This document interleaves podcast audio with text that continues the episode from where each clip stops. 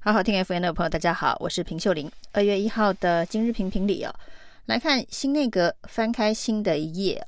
内政部长林佑昌凌晨呢，在脸书上面写下千字文，提到了民进党这次的败选，主要呢是疫情后的经济振兴问题哦。这可以说是第一次非常直接明白的指出，民进党在这次选战当中败选的一个核心问题，经济问题啊。那在之前呢，民进党不断的宣传呢，现在的经济二十年来最好，现在的经济进出口数字有多么的亮丽啊，甚至呢，还因为经济形势大好，超征了税收三千八百亿啊。那种种的状况显示，在民进党团队的执政之下呢，台湾的经济是突飞猛进啊。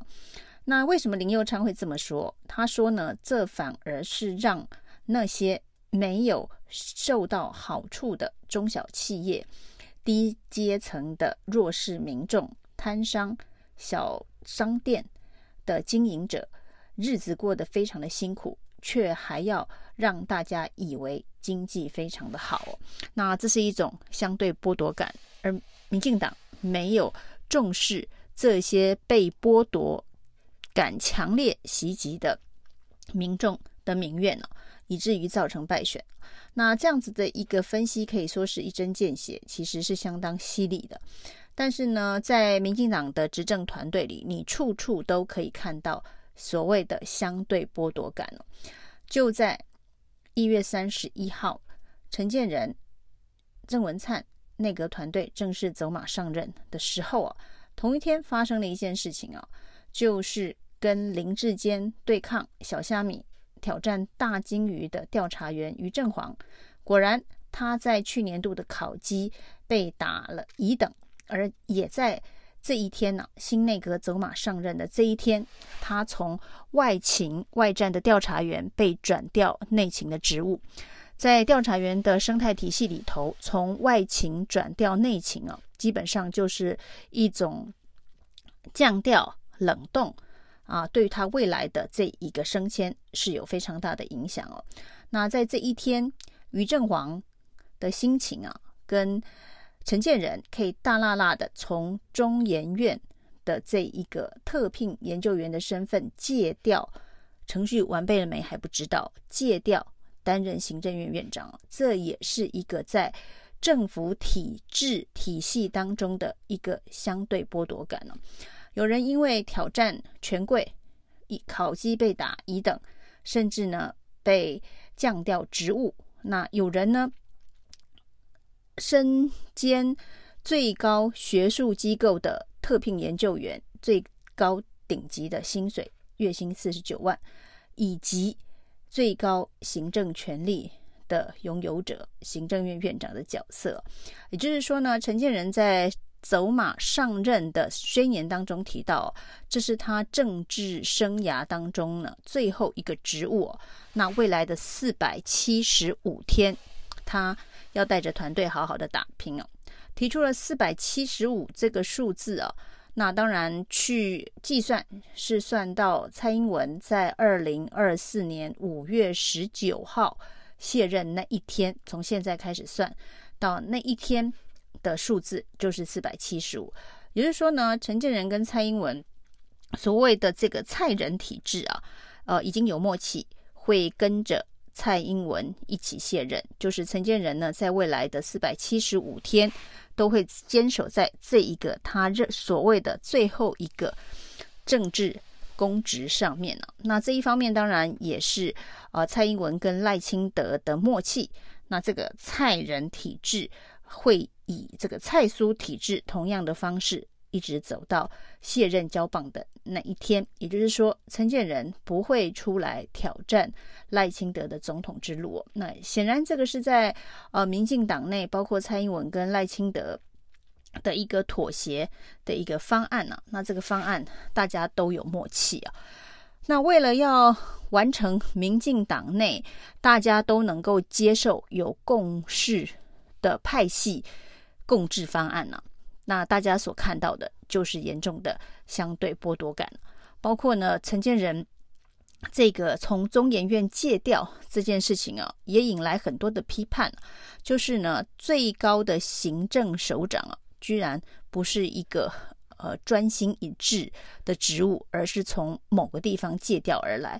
为什么要用借调而不是请辞转任呢？那最主要原因当然就是在陈建仁口中的这四百七十五天之后，第七四百七十六天呢，他要回到中研院。原本的这一个位置上面呢，不要有任何的风险。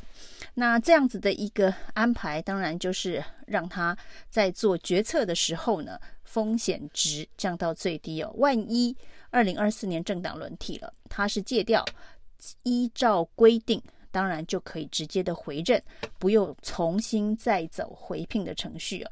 那事实上呢，陈建仁在二零一六年跟蔡英文搭档。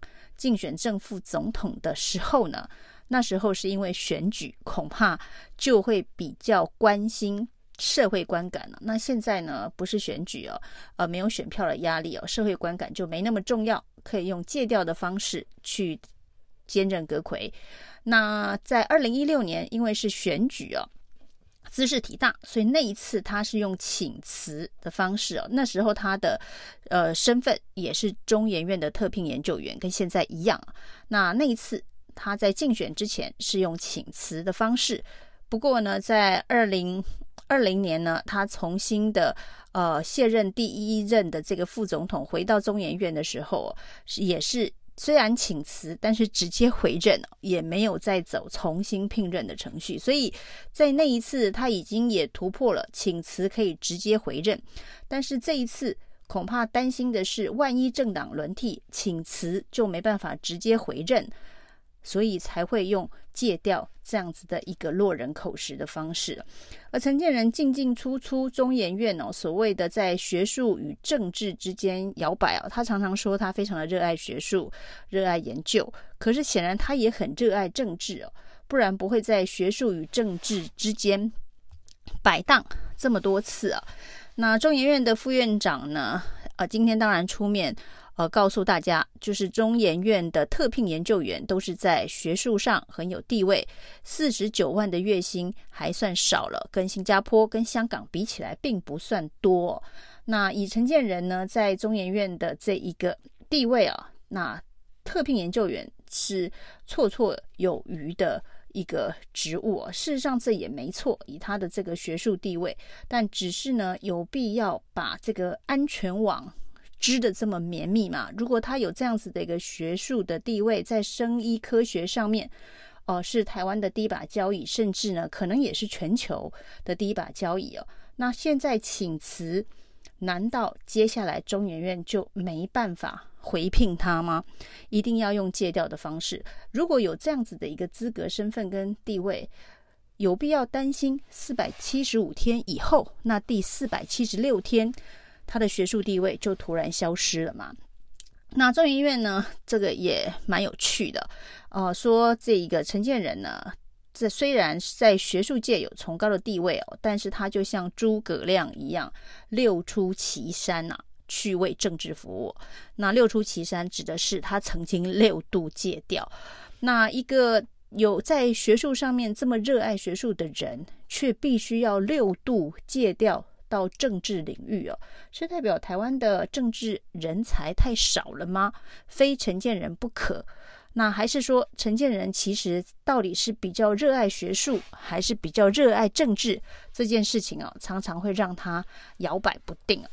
那最值得批判的，其实是哦，他在呃热爱学术跟政治，在学术的跷跷板这一端的时候，在二零二零年请辞。呃，直接回任中研院的时候呢，他做了加入民进党的动作。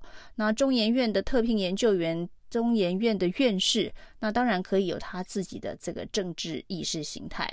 但是呢，他在院士、在研究特聘研究员的这么崇高学术地位的身份，突然跑去加入一个政党。那这也算是一个政治活动。那学术跟政治之间的模糊，以及学术所谓的学术独立，我们甚至都要求大学自治了。那中研院的学术独立这样子的一个形象，难道这是适合的吗？那除了加入民进党，成为民进党的这个党员之外哦，他在有特聘研究员身份的时候，还跑去担任了陈时中竞选总部的主委哦，这明明白白就是一个竞选活动的重要的辅选职务，那也带着中研院特聘研究员的身份，这的确也是相当的荒谬。那这次借调行政院。院长呢，是这一连荒谬三部曲当中，大家觉得很不可思议，但是呢，也觉得一定会是这样子的一个发展。只是中研院呢，被陈建仁呢溜出祁山呢，那感觉像是一个呃要来就来，要走就走的学术造咖哦。那中研院崇高的地位啊，恐怕呢，啊、也成为一个历史上面的这个笑话。那在学术独立这件事情上面呢、之前在疫苗高端所谓的高端疫苗，这当然也跟承建人有呃纠葛不清的关系啊。最值得大家批判的就是国产疫苗自己的这个研发，大家都很支持哦，但是呢，支持高端却要却认为它可以不经过三期临床试验，呃，就成为。授权使用的疫苗这件事情，在学术圈是绝对有不同见解跟意见的，包括了陈培哲院士呢，也因此怒辞疫苗小组哦。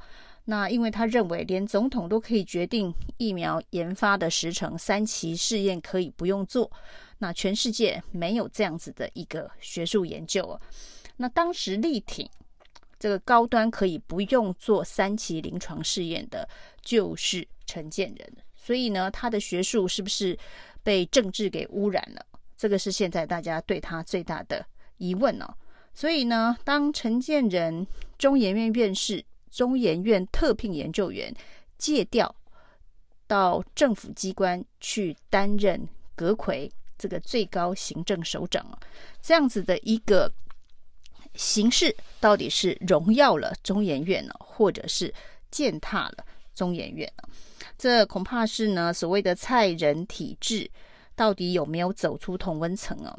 在去年的九合一选举大败啊，只留下同温层选票，包括了中间选民，包括了年轻选民，通通离民进党而去的这一个呃艰困的处境啊，从蔡苏换成了蔡人，能够有所改变吗？从至少从目前所发生的起手。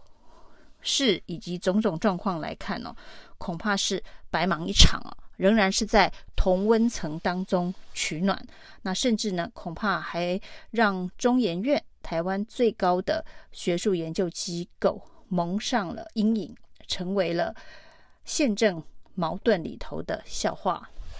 以上就是今天的评评理，谢谢收听。